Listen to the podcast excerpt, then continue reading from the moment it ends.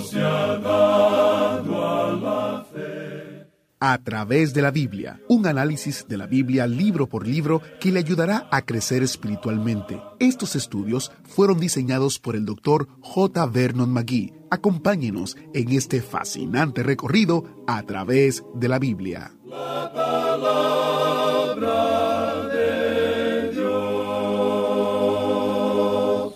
Hemos recorrido un largo camino a través del libro de los Hechos.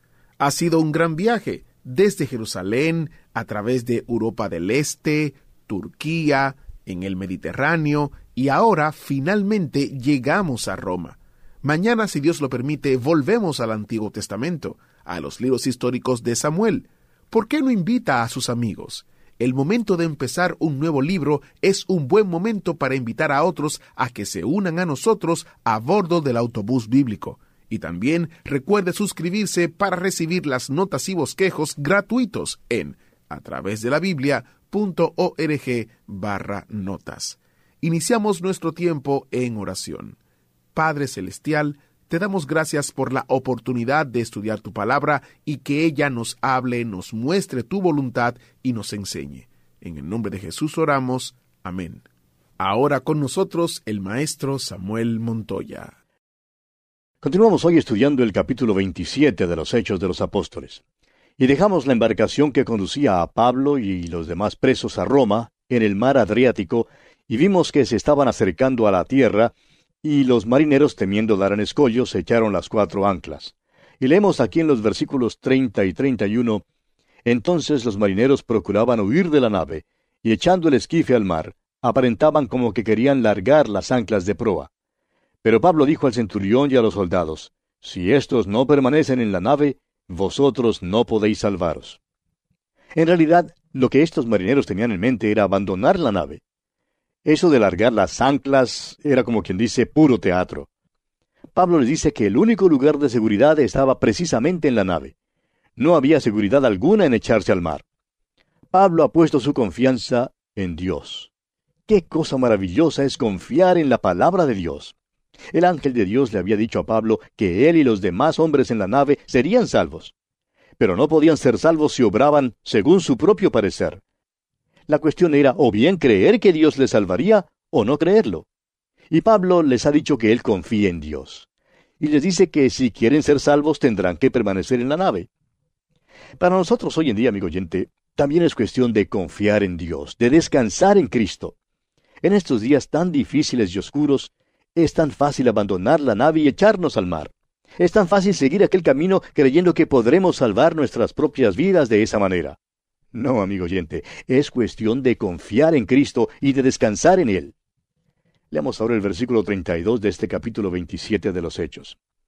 Entonces los soldados cortaron las amarras del esquife y lo dejaron perderse. Pablo había dado esta información al centurión, y parece que por fin ahora el centurión empieza a escuchar a Pablo. De modo que da la orden y los soldados cortan las amarras del esquife. Ahora todos tienen que permanecer en la nave. Continuemos con los versículos 33 y 34. Cuando comenzó a amanecer, Pablo exhortaba a todos que comiesen diciendo, Este es el décimo cuarto día que veláis y permanecéis en ayunas sin comer nada. Por tanto, os ruego que comáis por vuestra salud, pues ni aun un cabello de la cabeza de ninguno de vosotros perecerá. Usted bien sabe, amigo oyente, que unos catorce días de ayuno debilitarían a todos los hombres. Es por esto que ahora Pablo les dice a todos que quiere que coman. Al parecer todos habían ayunado. Muchos ayunaban quizá porque estaban demasiado mareados como para tener interés alguno en alimentarse. Pablo y los hermanos habían ayunado porque lo hacían para el Señor. Pero ahora están por llegar a tierra y todos necesitarán fuerzas. De modo que Pablo hace uso de su sentido común santificado. Creemos que probablemente es muy necesario hacer buen uso del sentido común en la obra cristiana, casi más que en cualquier otra área de la vida. Cuán tontos pueden ser los hermanos en sus decisiones y al mismo tiempo disculparse diciendo que tal o cual cosa era la voluntad del Señor. Amigo oyente, el Señor espera que hagamos uso del sentido común que nuestro Creador nos ha dado. Continuemos con el versículo 35 de los Hechos capítulo 27. Y habiendo dicho esto, tomó el pan y dio gracias a Dios en presencia de todos, y partiéndolo, comenzó a comer. Pablo da gracias a Dios en la presencia de los demás. Esto es maravilloso. Este es el próspero viaje a Roma. Algunos creen que hizo este viaje fuera de la voluntad de Dios, pero no, amigo oyente, Pablo no está fuera de la voluntad de Dios de ninguna manera.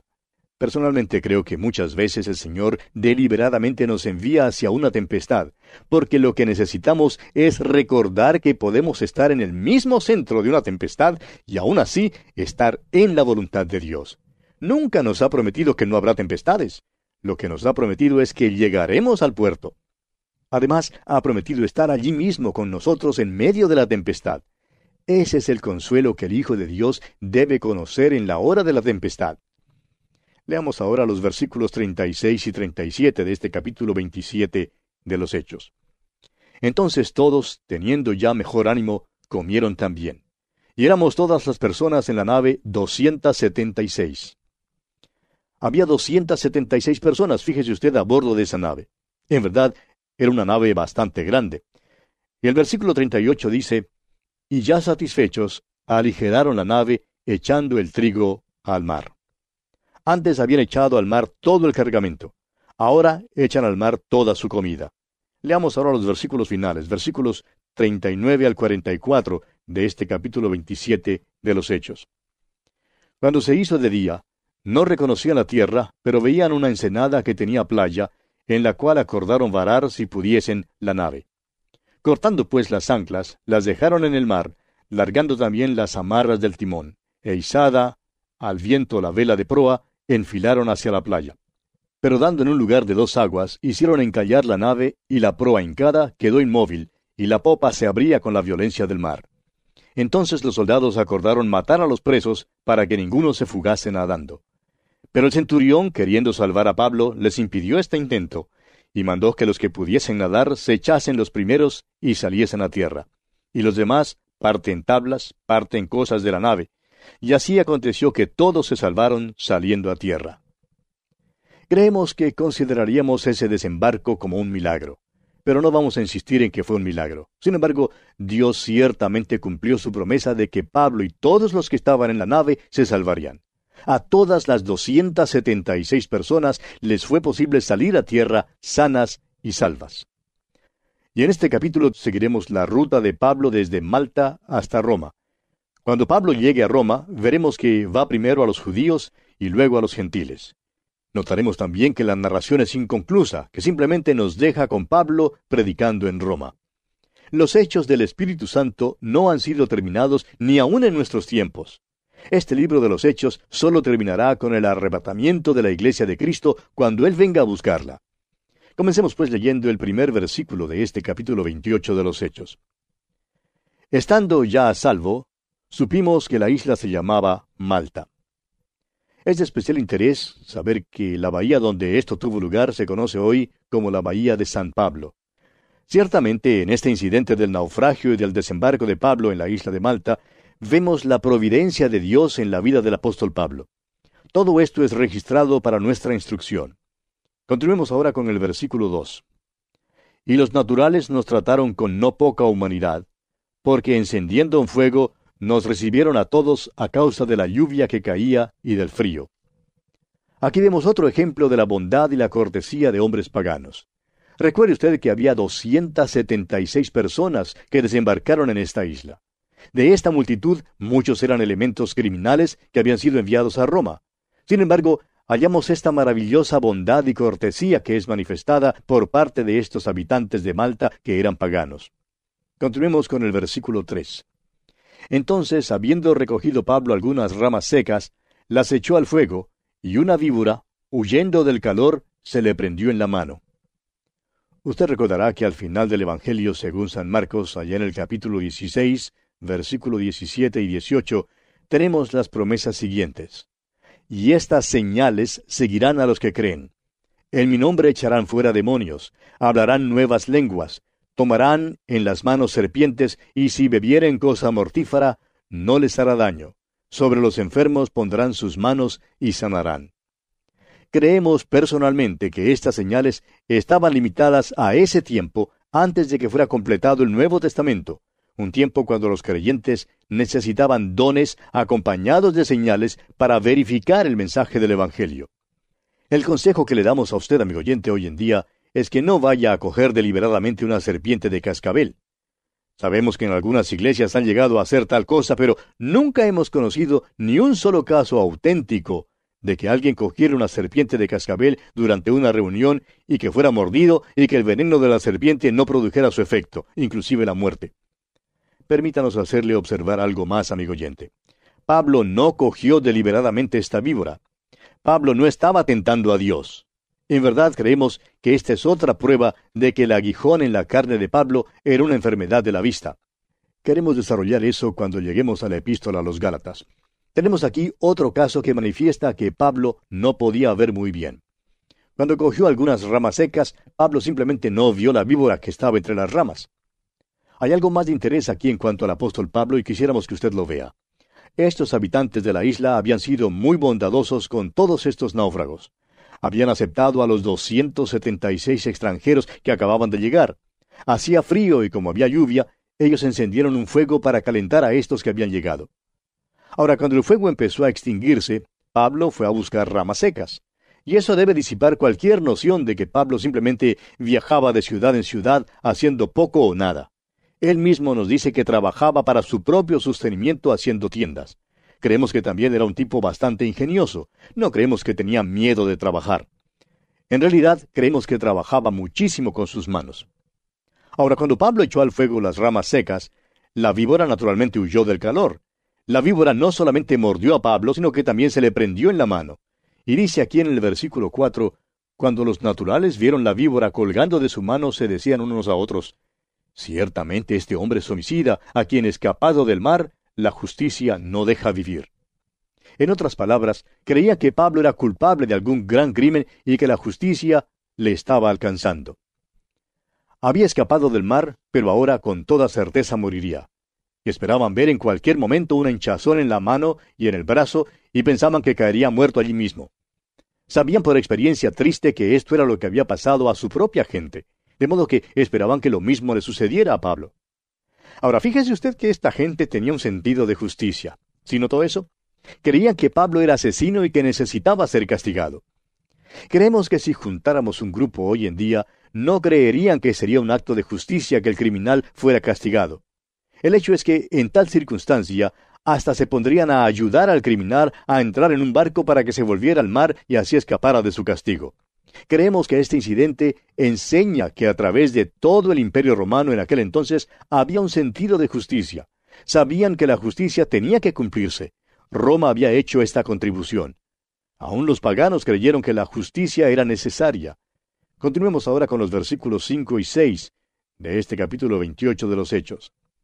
Pero él, sacudiendo la víbora en el fuego, ningún daño padeció. Ellos estaban esperando que él se hinchase o cayese muerto de repente, mas habiendo esperado mucho y viendo que ningún mal le venía, cambiaron de parecer y dijeron que era un dios. Creemos que esta fue la manera en que se cumplió la promesa que tenemos allá en el Evangelio según San Marcos. La víbora venenosa mordió a Pablo, pero él no sufrió ningún daño. Dios lo había protegido. Desafortunadamente ahora los isleños toman medidas extremas en la otra dirección. En primer lugar suponían que Pablo era criminal, y ahora supone que Pablo es un dios. Ambas suposiciones eran igualmente falaces. Lo que querían hacer ahora era adorar a Pablo. Se puede ver que esto le dio a Pablo un contacto muy importante para su testimonio aquí en la isla de Malta. Continuemos ahora con los versículos 7 y 8 de este capítulo 28 de los Hechos. En aquellos lugares había propiedades del hombre principal de la isla, llamado Publio, quien nos recibió y hospedó solícitamente tres días. Y aconteció que el padre de Publio estaba en cama, enfermo de fiebre y de disentería, y entró Pablo a verle y después de haber orado, le impuso las manos y le sanó. Pablo ahora está ejerciendo su don de apóstol. Entró y oró. Al parecer no oró por el hombre, oró más bien por sus propias necesidades. Pidió dirección para saber cuál era la voluntad de Dios. Pablo necesitaba saber si debía o no ser un instrumento en la sanidad de este anciano. Pero una vez que supo la respuesta, obró. Prosigamos ahora con los versículos nueve y diez. Hecho esto, también los otros que en la isla tenían enfermedades venían y eran sanados, los cuales también nos honraron con muchas atenciones, y cuando zarpamos nos cargaron de las cosas necesarias. ha surgido la pregunta en cuanto a si Pablo predicó el Evangelio en Malta o no. Hay quienes creen que este fue un lugar donde Pablo no lo predicó. Este es un caso donde creemos que el Espíritu Santo espera que hagamos uso de nuestro sentido común. Claro que Pablo predicó el Evangelio, no hay razón alguna para dudarlo. Lo que pasa es que estamos llegando ya al fin del libro, de modo que este relato se presenta de una manera muy breve. Es que, con todo esto, el doctor Lucas espera que ya conozcamos a Pablo, sepamos qué clase de hombre es, cómo es. Fue Pablo quien escribió allá en su primera carta a los Corintios capítulo 2, versículo 2, Pues me propuse no saber entre vosotros cosa alguna sino a Jesucristo y a este crucificado. Este es el hombre que escribió también en su primera carta a los Corintios capítulo 9, versículo 22, que a todos se había hecho de todo para que de todos modos salvara a algunos. Y en la misma carta, capítulo 11, versículo 23, dijo, Porque yo recibí del Señor lo que también os he enseñado. La sanidad era una de las señales que acompañaban al don de los apóstoles para verificar el Evangelio que predicaban. Y creemos que es muy importante para nosotros darnos cuenta que Pablo predicó aquel Evangelio y que la sanidad fue el resultado y el sello de su prédica del Evangelio. Era una evidencia de la veracidad de lo que predicaba.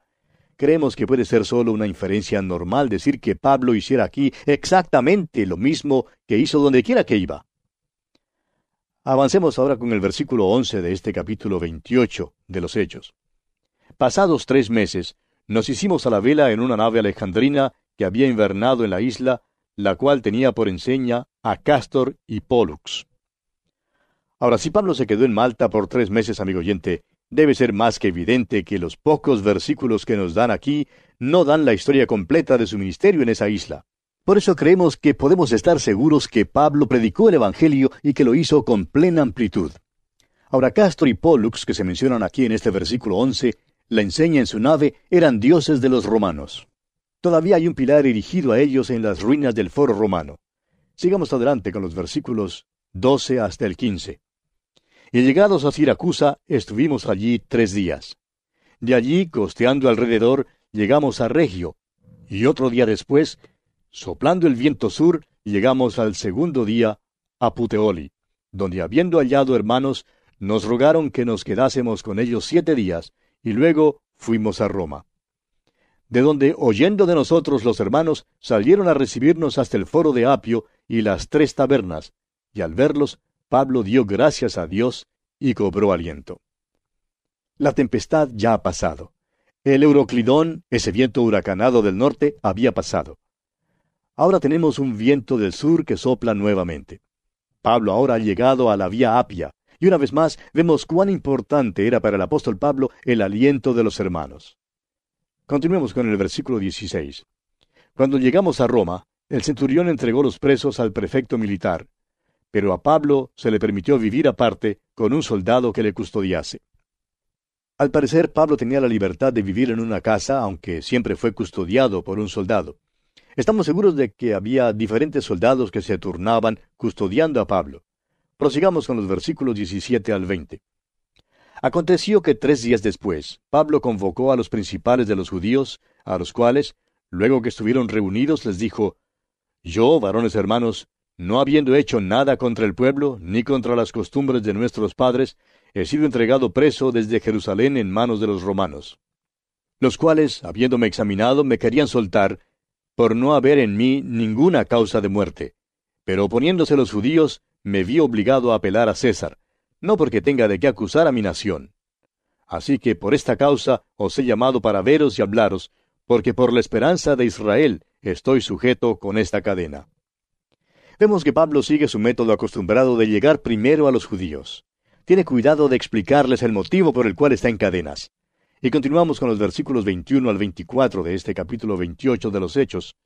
Entonces ellos le dijeron, Nosotros ni hemos recibido de Judea cartas acerca de ti, ni ha venido alguno de los hermanos que haya denunciado o hablado algún mal de ti. Pero querríamos oír de ti lo que piensas, porque de esta secta nos es notorio que en todas partes se habla contra ella. Y habiéndole señalado un día, vinieron a él muchos a la posada, a los cuales les declaraba y les testificaba el reino de Dios desde la mañana hasta la tarde, persuadiéndolos acerca de Jesús tanto por la ley de Moisés como por los profetas.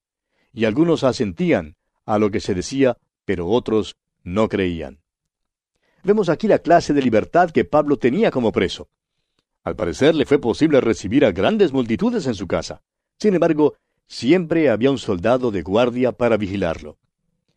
Y nuevamente vemos que el apóstol Pablo se sirvió de su conocimiento del Antiguo Testamento para persuadir a los judíos en cuanto a Jesús como su Mesías prometido.